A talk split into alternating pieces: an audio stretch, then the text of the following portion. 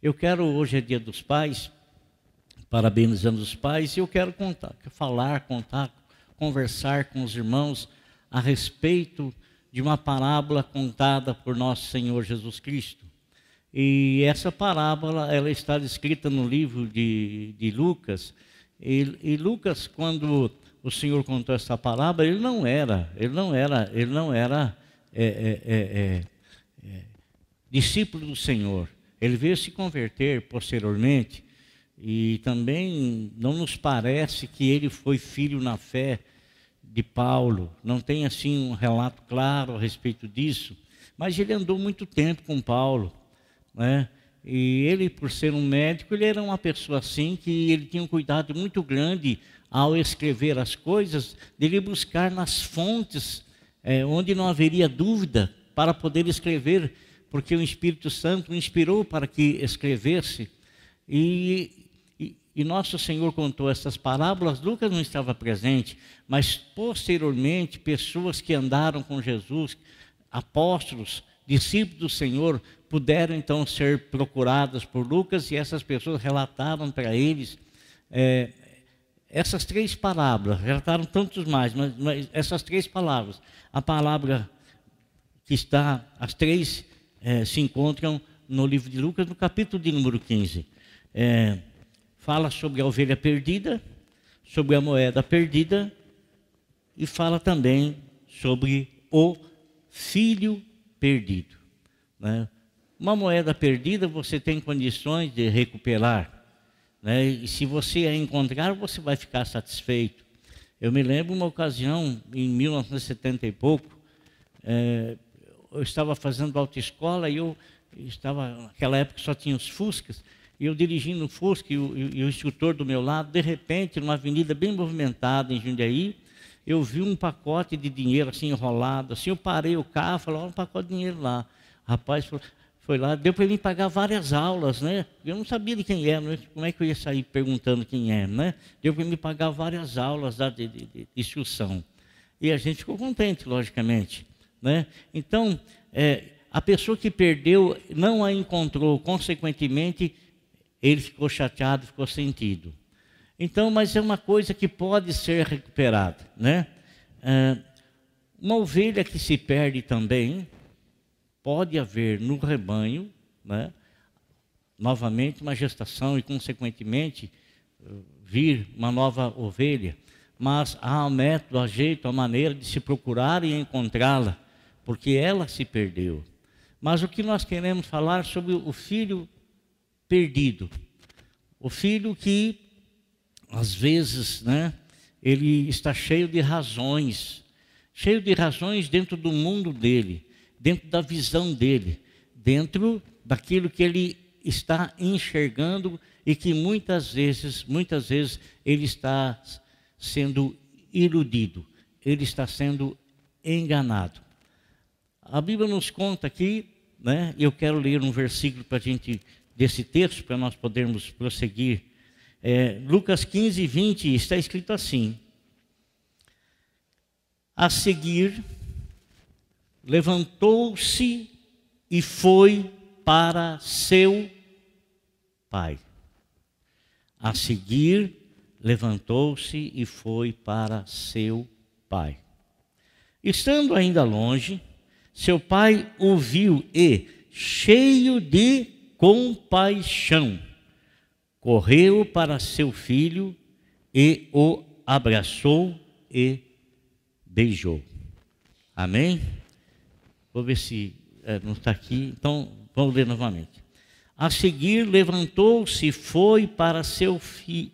Ou melhor, a seguir, levantou-se e foi para seu pai. Estando ainda longe, seu pai o avistou e, cheio de compaixão, correu para seu filho e o abraçou e o beijou. Às vezes, amados, é, em todas as residências, em todas as casas, em todos os locais existem regras. Ainda que essas regras não são regras escritas num, em algum papel, alguma coisa, mas são regras estabelecidas pela autoridade que está dentro do lar, dentro da casa. São regras estabelecidas. E essas regras, logicamente, são regras que a pessoa ela vem aprendendo e ela traz de tradições junto consigo. Muito embora não esteja nada escrito, mas os filhos, eles crescem dentro dessa regra. Porque aonde, amado, não há regra, aonde não há disciplina, aonde não há orientação, as pessoas elas se perdem, elas se perdem. Se perdem também, às vezes, por rejeitar, por rejeitar aquilo que nosso Senhor Jesus Cristo disse: Eu sou a luz do mundo. Aquele que me segue, aquele que vem após mim, esse não anda em trevas, mas tem a luz da vida. A Bíblia, ela é a regra de fé e prática. É aquilo que o Senhor Deus inspirou através do Espírito Santo, inspirou os escritores a escrevê-la para que nós venhamos a traçar a nossa vida dentro dos princípios bíblicos. E não tem como você fazer isso se você não for nascido de novo. Não tem como. Você pode estar na igreja, você pode ter nascido na igreja, você pode ter acostumado a vir na igreja, mas você pode ter acostumado com os ritos dentro da igreja, mas às vezes lhe falta uma coisa: às vezes lhe falta o novo nascimento. E sem o novo nascimento, não tem como você ter uma direção clara, e não consegue ter uma direção clara através dos escritos sagrados, porque os escritos sagrados, eles são para o novo homem. É uma regra de fé e prática que a velha criatura ela não consegue e não tem força para praticá-la. Não tem como. Então, o Senhor, ele inspirou, ele escreveu e, logicamente, irmãos, você vê que nos céus, no, no, no céus, né? Imagine você se cada coisa não tivesse formada, não tivesse sido criada em seu devido lugar. Imagine você a bagunça que seria. Imagine você a bagunça que seria, né? Quero lhe dizer uma coisa: Deus não é anarquista. Deus, ele não é um Deus de bagunça. Não é Deus de bagunça. Quem, aquele que me segue não anda em trevas, mas tem a luz, tem a orientação, sabe por onde andar, sabe por onde caminhar, porque lâmpadas para os meus pés é a tua palavra e luz para o meu caminho. Sabe como caminhar, não anda em confusão, não está em confusão, não tem confusão, porque a, a confusão está nas coisas incertas, não nas coisas claras. Você veja uma coisa: se a, as luzes aqui estavam todas apagadas, eu sabia que tinha muita gente aqui, mas eu não conseguia discerni-las, não conseguia saber quem era e quem não era. Mas ao acender as luzes, eu pude ver claramente. Eu pude ver, ainda que acenderam poucas, mas já estou conseguindo enxergar, já estou conseguindo discernir, já sei onde que um fulano está sentado, já sei onde o outro está sentado, irmão Wanderson está sentado lá atrás, lá, né? Lá o Tiago está sentado lá, o Anselmo está sentado lá, né? O, o Luiz Carlos e a família deles estão sentados lá, né? Então, a Beth e o esposo estão sentados ali, né? Então, eu estou ainda disse, se acender melhor as lâmpadas, eu vou conseguir enxergar todas as cores da sua roupa, vou conseguir enxergar o seu cabelo perfeitamente, vou conseguir, né? Vou conseguir. Por quê? Porque a luz me tira a confusão. A luz me faz enxergar com clareza, me faz discernir, me faz discernir. Então, quando o Senhor fala essas palavras, que lâmpada para os nossos pés é a palavra dele, luz para o nosso caminho, quer dizer que andando na luz do Senhor, você não vai enxergar as coisas com confusão, mas você vai enxergar as coisas com clareza, com clareza.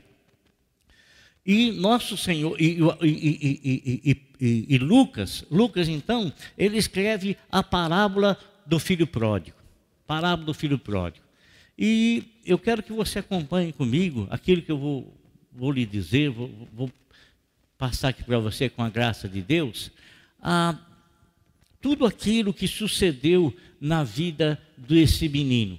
Ah, eu penso, ele era o filho mais novo. Eu penso que ele era aquela pessoa assim, não, eu entendo, meu pai já é de idade, ele não sabe das coisas, das coisas atuais, meu pai ele é meio retrógrado, ele é lá do passado, sabe? Então, é, E esse menino, amado irmão, enquanto ele vivia junto com o pai, enquanto ele vivia junto com o seu irmão, enquanto ele vivia junto com a família, enquanto ele estava com paz no coração, enquanto nada de fora veio atormentar o pensamento dele, ele estava ali na casa do pai, protegido pelo pai, tendo a bênção do pai sobre a sua vida. E o Lucas ele vai, ele, ele vai dizendo que esse homem tinha dois filhos, e o filho mais novo, não, logicamente que não, isso não, não, ocorreu do dia para a noite. É uma parábola contada e, logicamente, isso não demanda tempo. Mas é uma parábola e ele está contando o que realmente acontece. O que acontece não acontece do dia para a noite. O que acontece leva algum tempo para acontecer. Oh, Tiago, irmão do Senhor Jesus Cristo, ele disse assim: ele, ele comparou, ele comparou a gravidez como um pecado. Por favor, ele comparou a gestação, a gestação. Que quando uma pessoa está planejando coisas indevidas, né, aquilo não vem de repente, pai, ele já, já né, não é na, tempestivamente né? Mas é como uma gravidez, né? Começou a gerar-se e aquilo vai gerando, gerando até ficar maduro para o nascimento. O erro, o pecado é a mesma coisa. A pessoa, ele vai permitindo que ele seja gerado dentro dele. Aquilo vai sendo gerado. Não acontece do dia para a noite. Não acontece. Não acontece. É algo sucessivo, é algo que vai crescendo no ventre, dentro da pessoa, dentro dos seus pensamentos, né? vai crescendo, vai crescendo, vai crescendo, até chegar à decisão né? e, consequentemente, vir à luz aquilo que ele está querendo, desejando, já está praticando, mas as escondidas, mas agora ele traz as claras.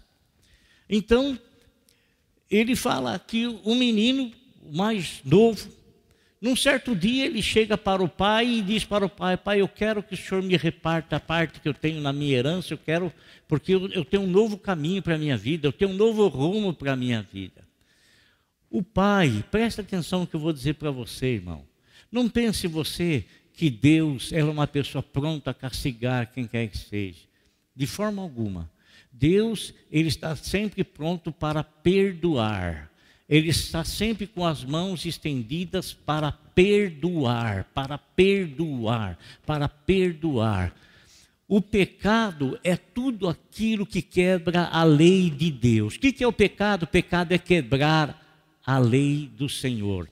Assim como você você, você que fez aí autoescola ou qualquer coisa assim, é, é, e você pela prática aprende, que tem três sinais no semáforo. Tem o vermelho, tem o verde e tem o amarelo. E você sabe o que significa. Então, quando é, é o vermelho, se você passar diretamente, há uma lei punitiva para você, porque você quebrou uma regra, uma lei do trânsito. O pecado é a mesma coisa. O Senhor ele tem as suas regras, ele tem a sua lei. E se você quebrar aquilo lá, você está cometendo um pecado, um pecado contra a lei de Deus, consequentemente um pecado contra contra Deus. Ora, existe uma consequência, existe uma consequência natural do que você praticou. O Senhor, o que, que o Senhor falou para Adão? Adão, tá, tá, quer saber uma coisa? Todas essas plantas, esse, você pode comer à vontade, mas essa aqui, ó, eu não quero que você mexa. É uma regra. Irmão, quando não existe regra, existe anarquia. Em todas as coisas existem regras, em todas elas. E Deus as permite.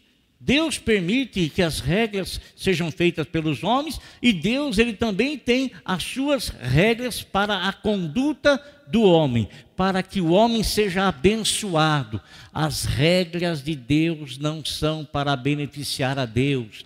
As regras de Deus não tem nada é, que Deus venha a desfrutar dessas regras. As regras de Deus é porque Ele é alguém onisciente que sabe todas as coisas e Ele sabe muito melhor do que eu, do que você, o que é melhor para nós. Então ele deixa regras para que a gente não ultrapasse aquilo, para que a gente não receba consequência daquilo sobre a nossa vida. Não receba. Então, meus irmãos, é, o menino chega ali naquele momento de pedir para o pai que ele quer abandonar a casa do pai, mas aquilo não se deu do dia para a noite. Aquilo não aconteceu do dia para a noite. Não aconteceu. Aquilo lá foi algo que foi surgindo dentro dele e foi se agigantando dentro dele. Foi sendo gerado dentro dele. Foi sendo gerado, sendo gerado. Agora, quando ele chega o momento de falar para o pai que ele queria metade das heranças, o pai não precisava ter dado, não. Não. O pai poderia ter escrito um testamento, ou, ou se nem que não tivesse escrito, eles eram legítimos é, é, herdeiros, mesmo que não tivesse escrito. Aquilo seria deles com a morte da pessoa, naturalmente, herdeiros naturais. Mas, irmão, mas ele se precipitou, ele quis a herança dele estando ainda o pai vivo, coisa que ele não tinha direito. Não tinha direito.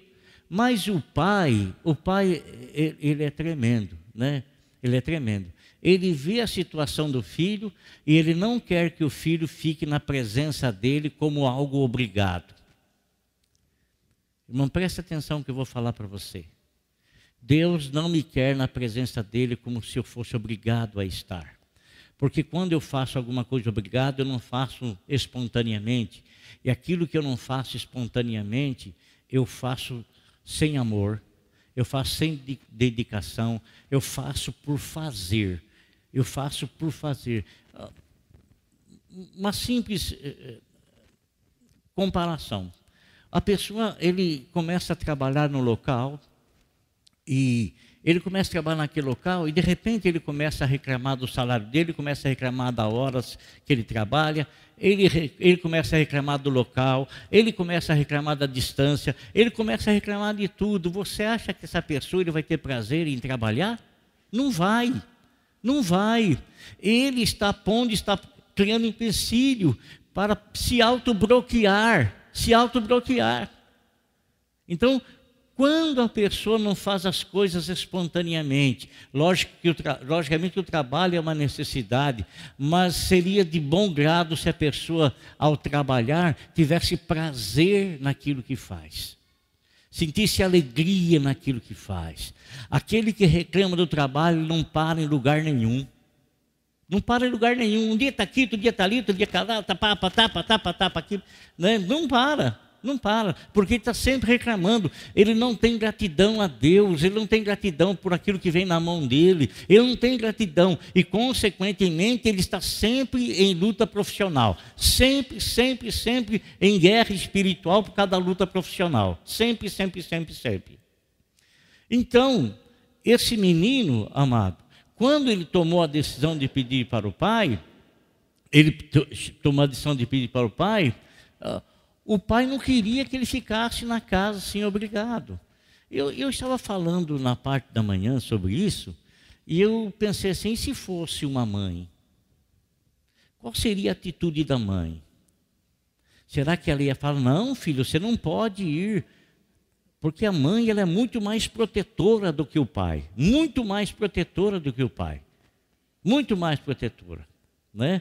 Eu, eu, eu vou usar exemplo da minha casa, né? Os meus filhos, quando eram solteiros, eles é, saíam, né? E eu sei que eles não iam em local assim, pelo menos até onde eu sei, né? né? É, não iam em locais assim que iriam correr algum perigo em algum lugar. Não, eles sempre estavam junto com os irmãos da igreja, sempre procuravam as coisas assim, né?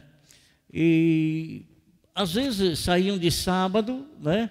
E eu vou falar para você, irmão, eu chegava, estava em casa, de repente dava a hora lá, tomava um banho, botava um pijama e já já estava roncando. Né? E às vezes eu escutava o movimento do quarto, é minha esposa acordada e ela estava esperando os filhos chegarem. Estava esperando. A senhora faz isso também não? Faz, não faz? Né? É espírito de proteção da mãe, né? do cuidado. Né? E eu estava lá roncando lá, e eu, você está acordado ainda? É, e não chegaram ainda. Eu virava do outro lado e eu roncava. Acho que eu roncava, né? Bom, pelo menos ela diz, né? Isso é verdade. Então, é assim, essa preocupação. Então, se fosse uma mãe ali, talvez, ela iria tentar convencer o filho de todas as formas, de todos os jeitos, de todas as maneiras, para ele não sair, para ele não ir. E ela iria sofrer terrivelmente se ele fosse, ela estivesse presa a ele.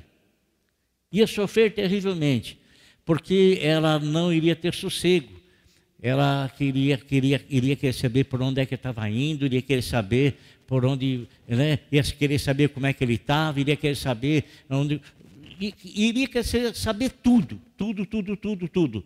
É errado de jeito nenhum, de maneira nenhuma. É a mãe, é a mãe. Agora, o pai, o pai não queria tê-lo ali apenas de corpo presente, mas a cabeça voada, a cabeça em outros locais, a cabeça em outros lugares, sabe? Irmão, olha aqui, é um grande, é uma alegria. Deus sabe do que eu estou falando.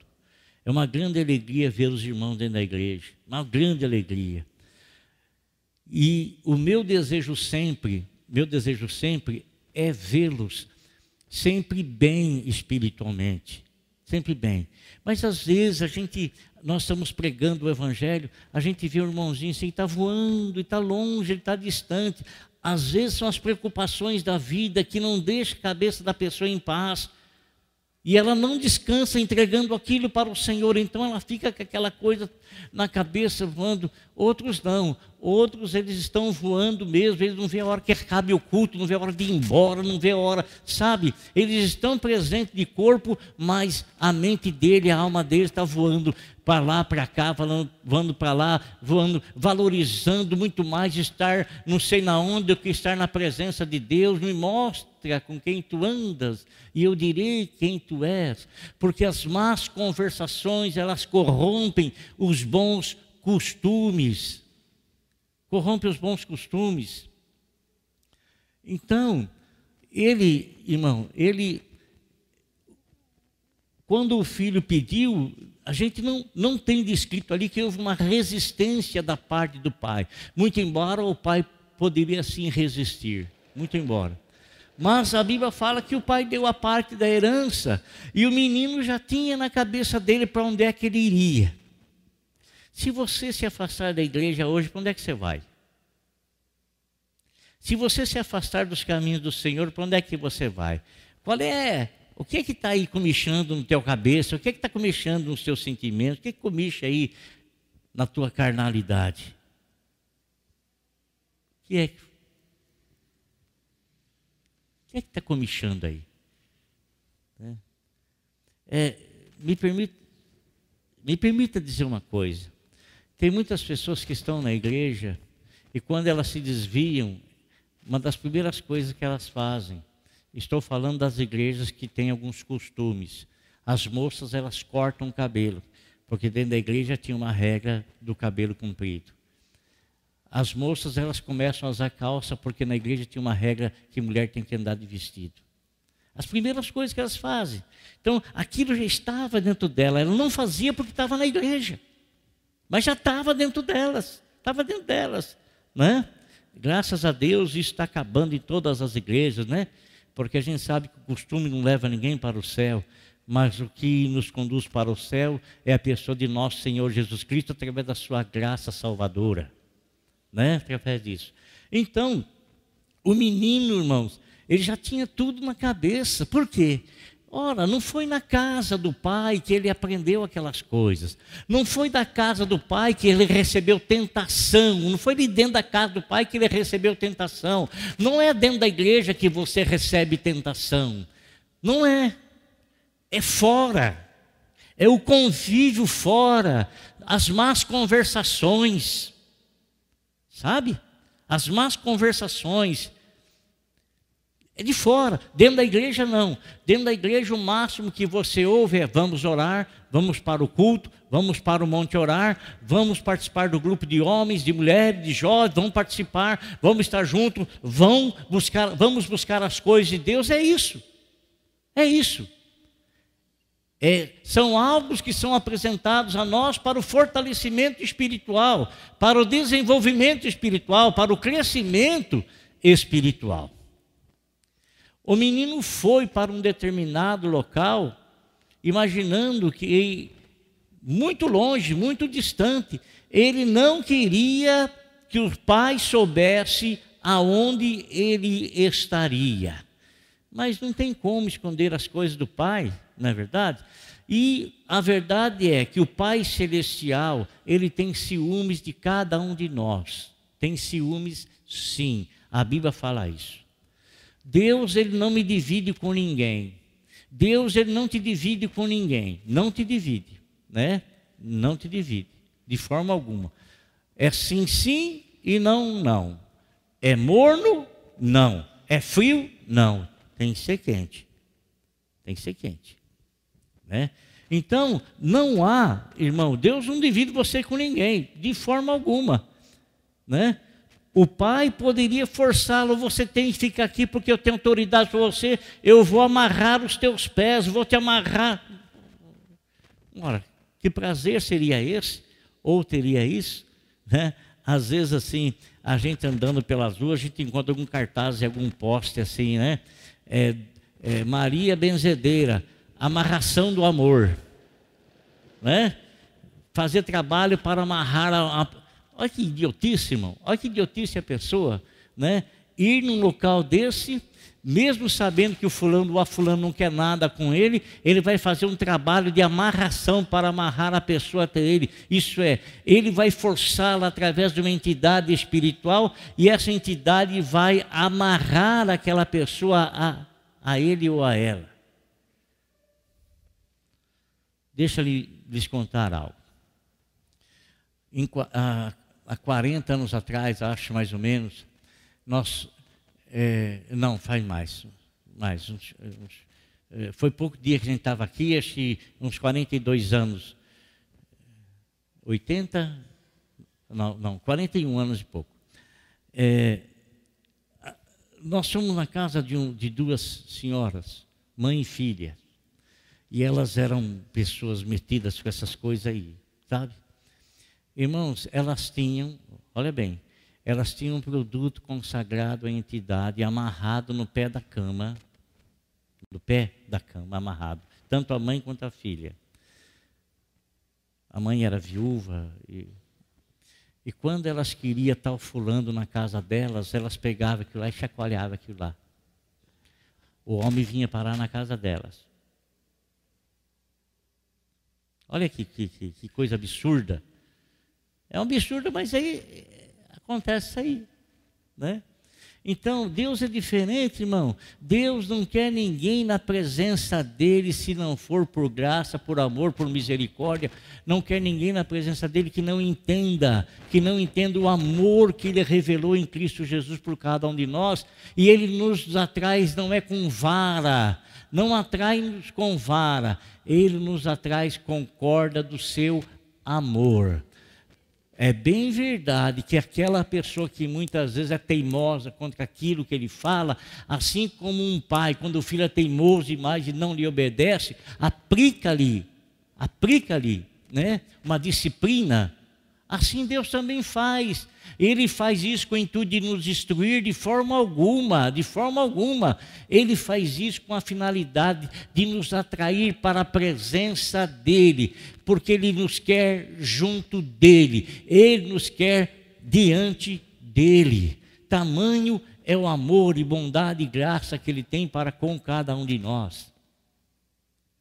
Tamanho, irmãos. Olha aqui, o menino vai, distante, longe, longe, longe, longe, mas ele sabia para onde ia. Ele sabia, porque a tentação já havia estado na presença dele e ele já estava caindo em tentação. E ele foi para um local, ele foi para um lugar aonde ele poderia saciar toda aquela tentação que ele tinha dentro dele. Presta atenção que eu vou te dizer. Presta atenção. Eu e você, nós jamais iremos tropeçar numa montanha. Jamais. Jamais. Porque não tem como você tropeçar numa montanha muito grande, não tem como. Mas eu posso tropeçar numa pedrinha pequena, num pequeno degrau, coisa imperceptível, coisa que eu não enxergo quase, o que eu não consigo ver. Eu posso tropeçar ali. E muitas vezes esses tropeções que vão acontecendo na nossa vida, esses tropeções, né, esses tropeções é que podem nos levar a uma queda terrível. Uma queda terrível. E o menino foi embora. E a Bíblia nos fala que ele chegou lá. Oh, ele era rico, irmão. Ele era rico. A riqueza que ele tinha não era dele, era do pai dele. A Bíblia fala assim que são os pais que entesouram para os filhos. A riqueza era do pai. Ele era herdeiro legítimo, legítimo o pai, e ele numa precipitação, e o pai, por não tê-lo na presença dele, através de forçá-lo a isso, o pai então permite que ele vá. Mas isso não quer dizer que o pai se alegrou com isso. Porque o pai se sentiu como assim, sendo tratado indiferentemente. Eu não tenho muito interesse em ti, não. Tenho interesse naquilo que o Senhor tem para mim. Eu não tenho muito interesse no Senhor, que é dono da herança, que é dono de tudo. Eu tenho interesse naquilo que eu posso herdar de você. Então, eu quero apenas aquilo que me satisfaz. Eu não quero viver para te agradar, eu quero viver para me agradar com aquilo que o Senhor tem.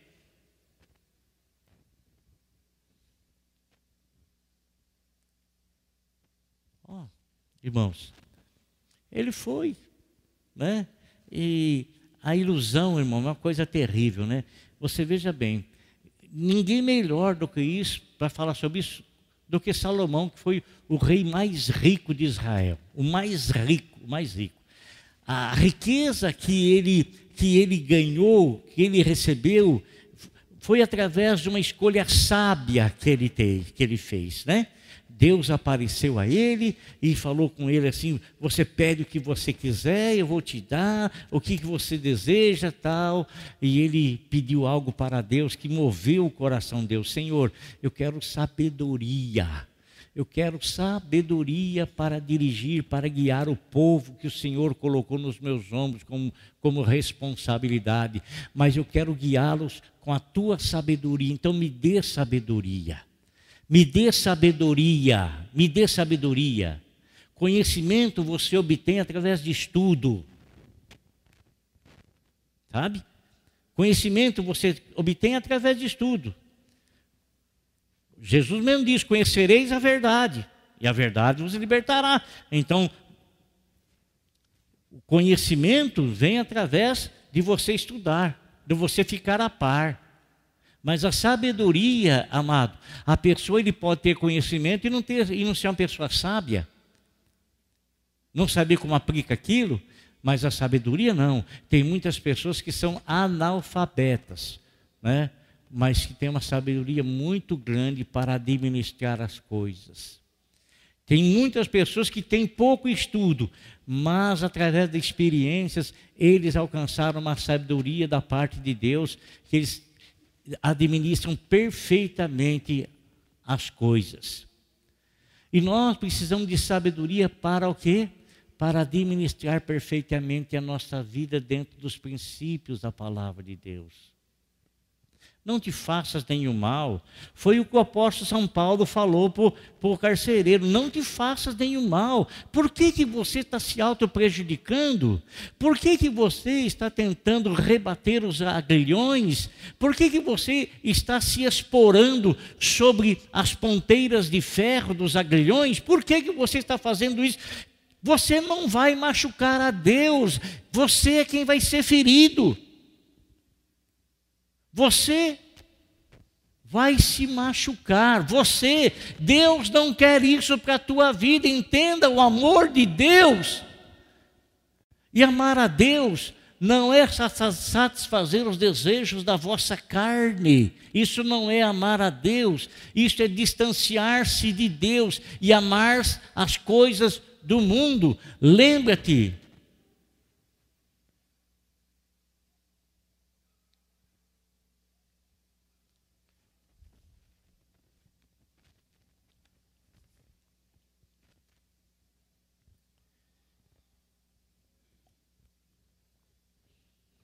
Você se lembra qual é o castigo que Deus aplicou na serpente?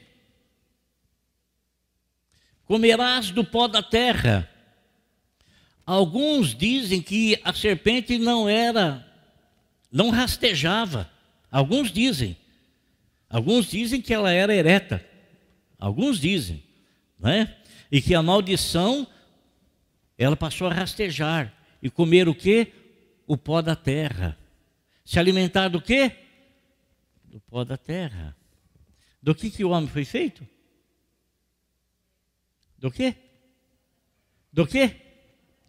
Então, quando você está satisfazendo os desejos da tua carne, que é totalmente contrário aos desejos do teu espírito, você está alimentando ele, fortalecendo ele na tua vida. Está me entendendo? Está me entendendo? Diga amém. Não me entendeu?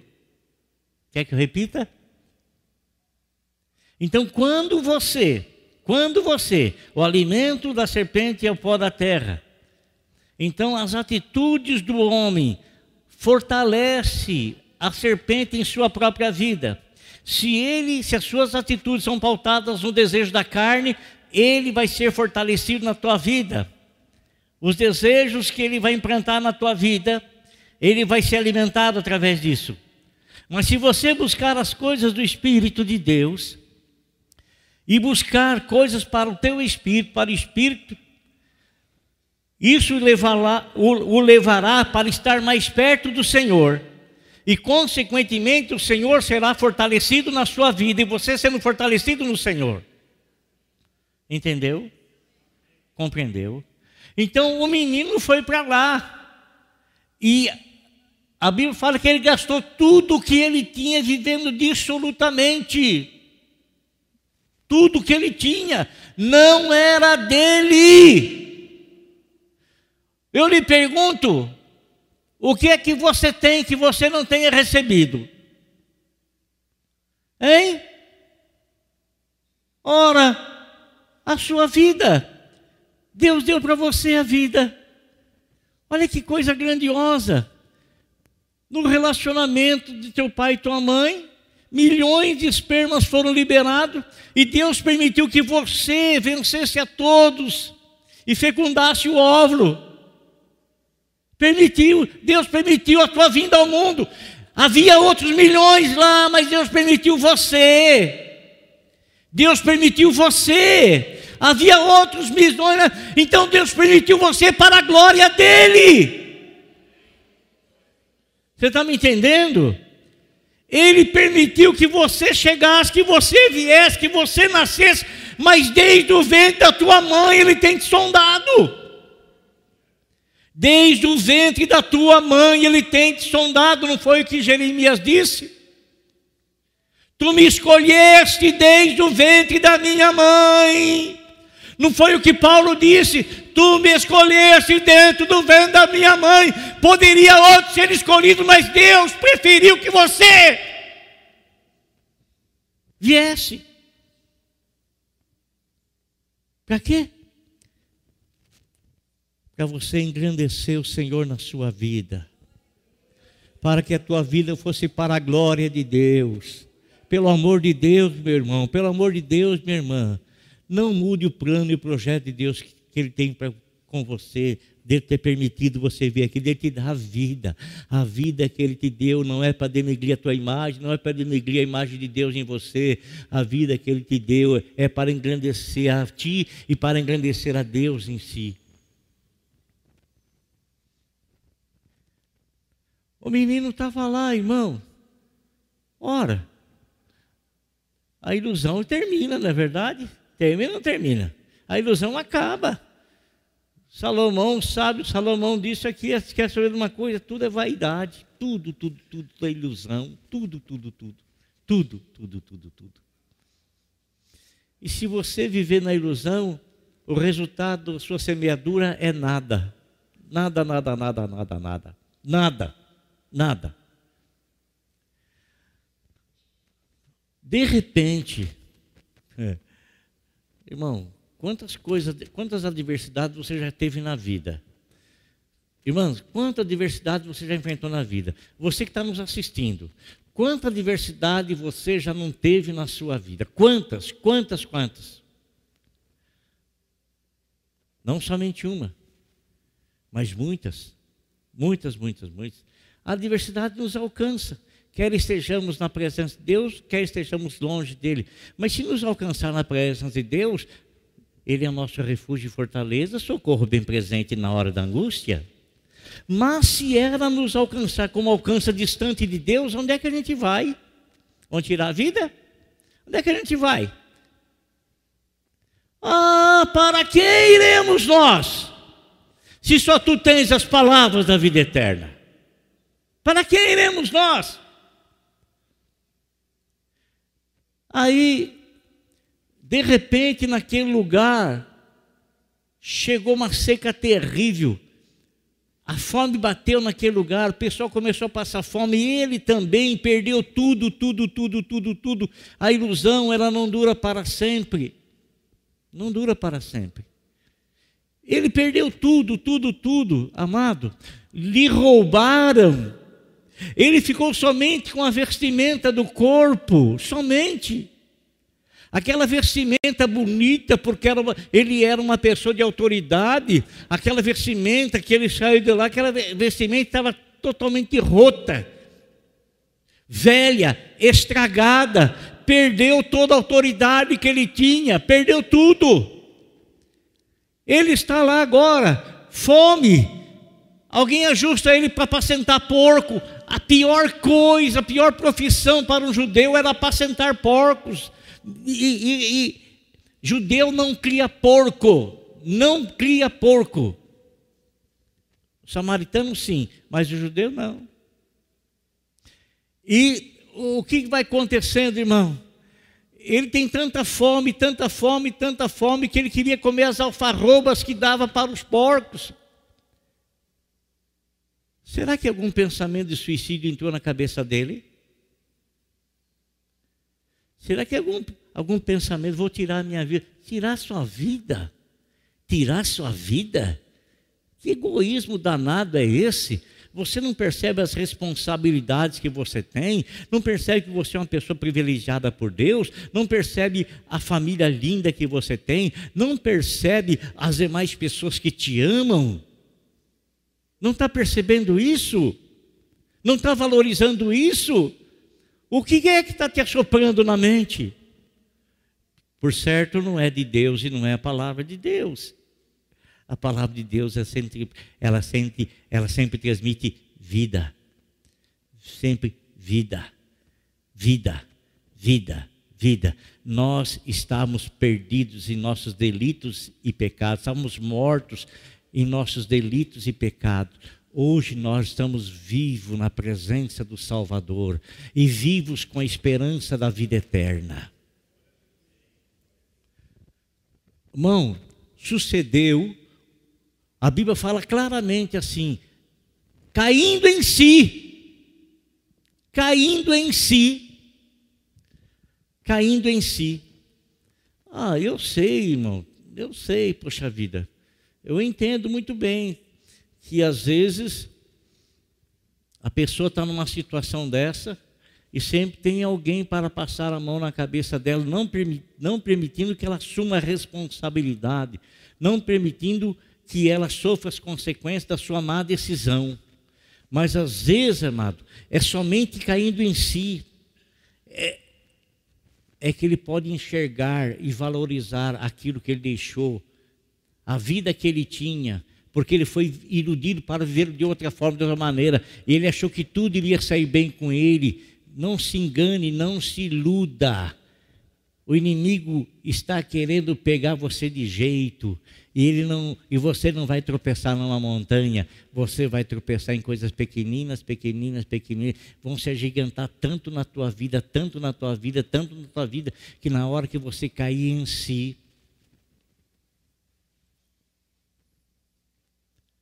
Eu estou falando isso devido ao cuidado que eu sinto pela sua vida. Eu não posso ocultar essas palavras para você. Eu não posso dizer para você está tudo bem, está tudo certo, está tudo bem, está tudo certo, porque não é isso que existe. Nós todos estamos todos os dias cotidianamente cercados por dificuldades, cercados por privações, somos tentados cotidianamente em tudo, em tudo, em tudo, em tudo, em tudo. Então nós temos sempre que ter uma palavra positiva para nos mantermos na presença do Senhor e assumirmos isso com a responsabilidade que nos é devida. Que nos é devida. O menino lá, ele não deu importância. Da, a. Às vezes a gente valoriza as coisas somente depois que perde, não é verdade? Né? Somente depois que perde. O, esse filhos aí que não obedecem os pais de jeito nenhum. Não obedece. Muito embora a Bíblia fala assim que os filhos têm que honrar pai e mãe. E é o primeiro mandamento com promessa para que vivam muito tempo sobre. Não vive, por quê? Porque eles estão aprendendo nos nossos dias, estão aprendendo a se revoltarem contra toda autoridade. Toda autoridade. Você vê as coisas que acontecem nas escolas, irmãos? Oh, meu Deus do céu, que coisa horrível, que coisa feia. Não existe mais disciplina e essa indisciplina, ela é apoiada por leis que são feitas. Você não pode falar nada para a pessoa que está ali. Você não pode, você tem que permitir que ela faça o que ela quiser.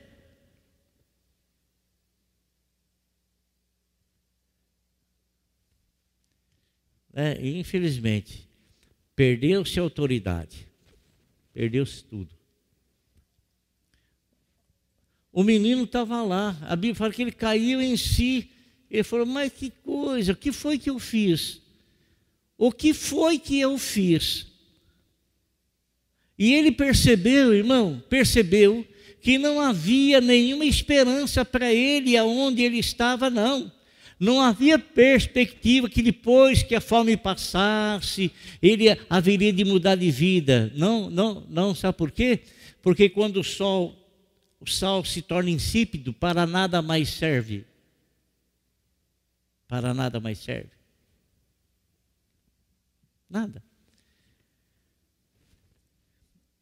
Mas glória a Deus, porque ele tem um, né? Ah, não vou viver mais assim não.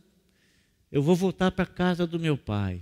Quantas pessoas, amado, que se afastaram da igreja, se distanciaram dos caminhos do Senhor, se distanciaram de viver junto com a família de Deus. Hoje eles têm vergonha de voltar para a igreja. Tem, tem vergonha, ah, não vou, tenho vergonha, mas vergonha do quê? Olha o que o inimigo faz na cabeça da pessoa. Vergonha do quê? Acha que vai chegar aqui e as pessoas vão falar, ah, só fulano daí, o fulano que fica. Nada disso. Ao contrário, será bem recebido, será recebido de braços abertos, de braços abertos de verdade. Não haverá nenhum tipo de acusação em absoluto. Nada, nada, nada, nada, nada, nada. Ao contrário, vai receber um boas-vindas. Seja bem-vindo. Sabe, infelizmente, irmãos, tem muitas pessoas que elas não conseguem retornar para a casa do Pai. E você talvez possa conhecer alguma delas. Infelizmente. Glória a Deus que essa, esse menino, esse menino teve força. Glória a Deus que esse menino permitiu-se ser convencido pela experiência que ele teve. E ele disse: Quer saber de uma coisa? Lá na casa do meu pai, até os trabalhadores dele têm o que comer, e eu aqui, sendo filho dele, estou passando fome. É consequência da má escolha, a consequência da má decisão. A consequência de querer se iludir, a casa do pai não está bem. A casa do pai não está boa, porque o pai tem regra, porque a casa do pai eu tenho que viver assim, a casa do pai, e é assim mesmo. Em tudo tem que ter regra, tem que ter disciplina em tudo. Ele fala assim consigo, eu quero saber de uma coisa, eu vou retornar para casa do meu pai, vou chegar para ele, vou confessar para ele, pai, ó, desperdicei tudo, acabei com tudo. Eu não sou digno de ser chamado teu filho. Me trate apenas como um dos teus trabalhadores e eu ficarei satisfeito. Ele pensou assim. Quando ele pensou assim, ele tomou a decisão, a importância de se tomar decisões. Até quando você vai ficar cocheando em dois pensamentos? Até quando? Até quando você vai ficar cocheando em dois pensamentos? Ele fala e ele toma a estrada. A Bíblia não fala quantas vezes o pai ficava olhando, esperando o retorno do filho. Não fala. Se fosse uma mãe, ela teria, teria creio eu, penso eu, corrido atrás dele, perto dele, estaria lá é, cuidando dele. Ah, acabou o dinheiro, está aqui mais, mãe, está aqui mais, filho. Ah, está aqui, ah, tá. E, e às vezes não permitindo que a, o próprio filho venha a se a desenvolver, a crescer.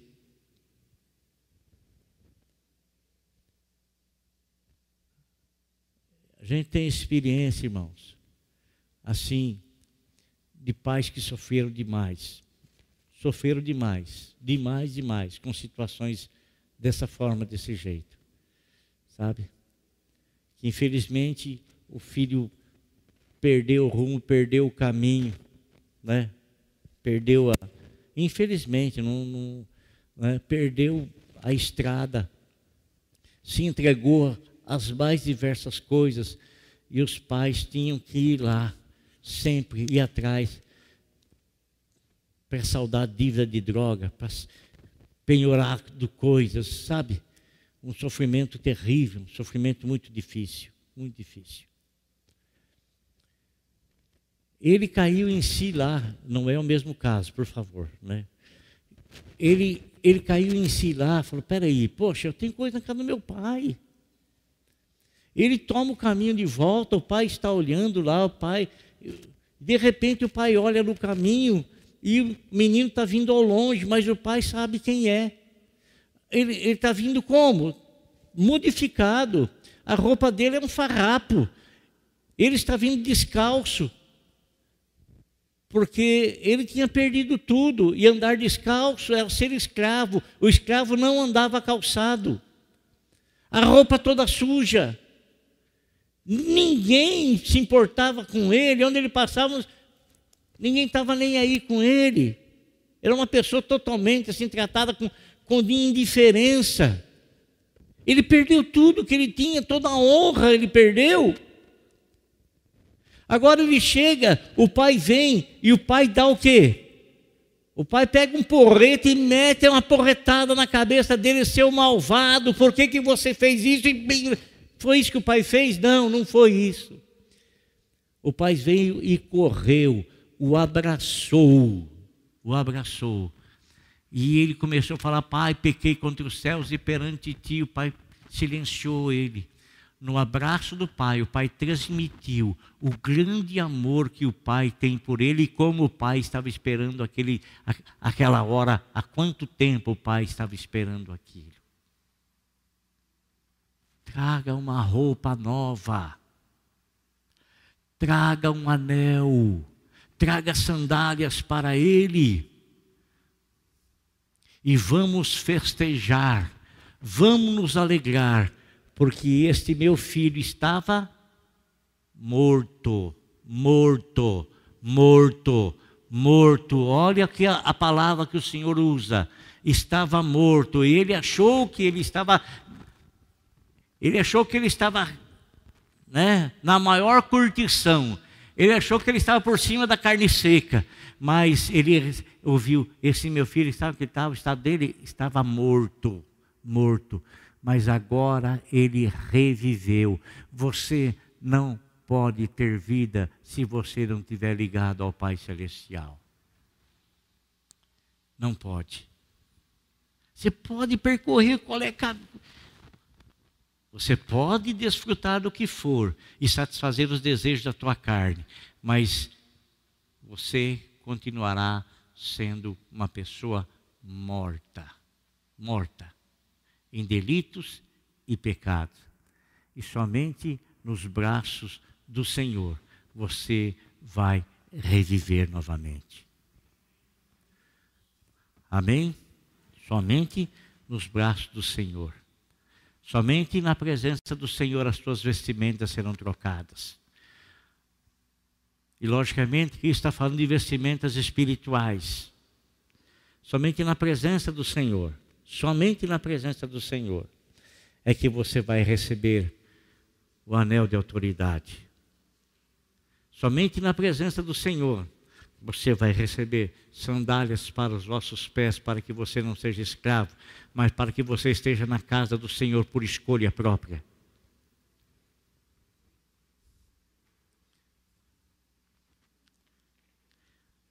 A seguir, levantou-se e foi para seu pai. Estando ele ainda longe, seu pai o viu e cheio de compaixão, correu para o seu filho e o abraçou e beijou. Amém?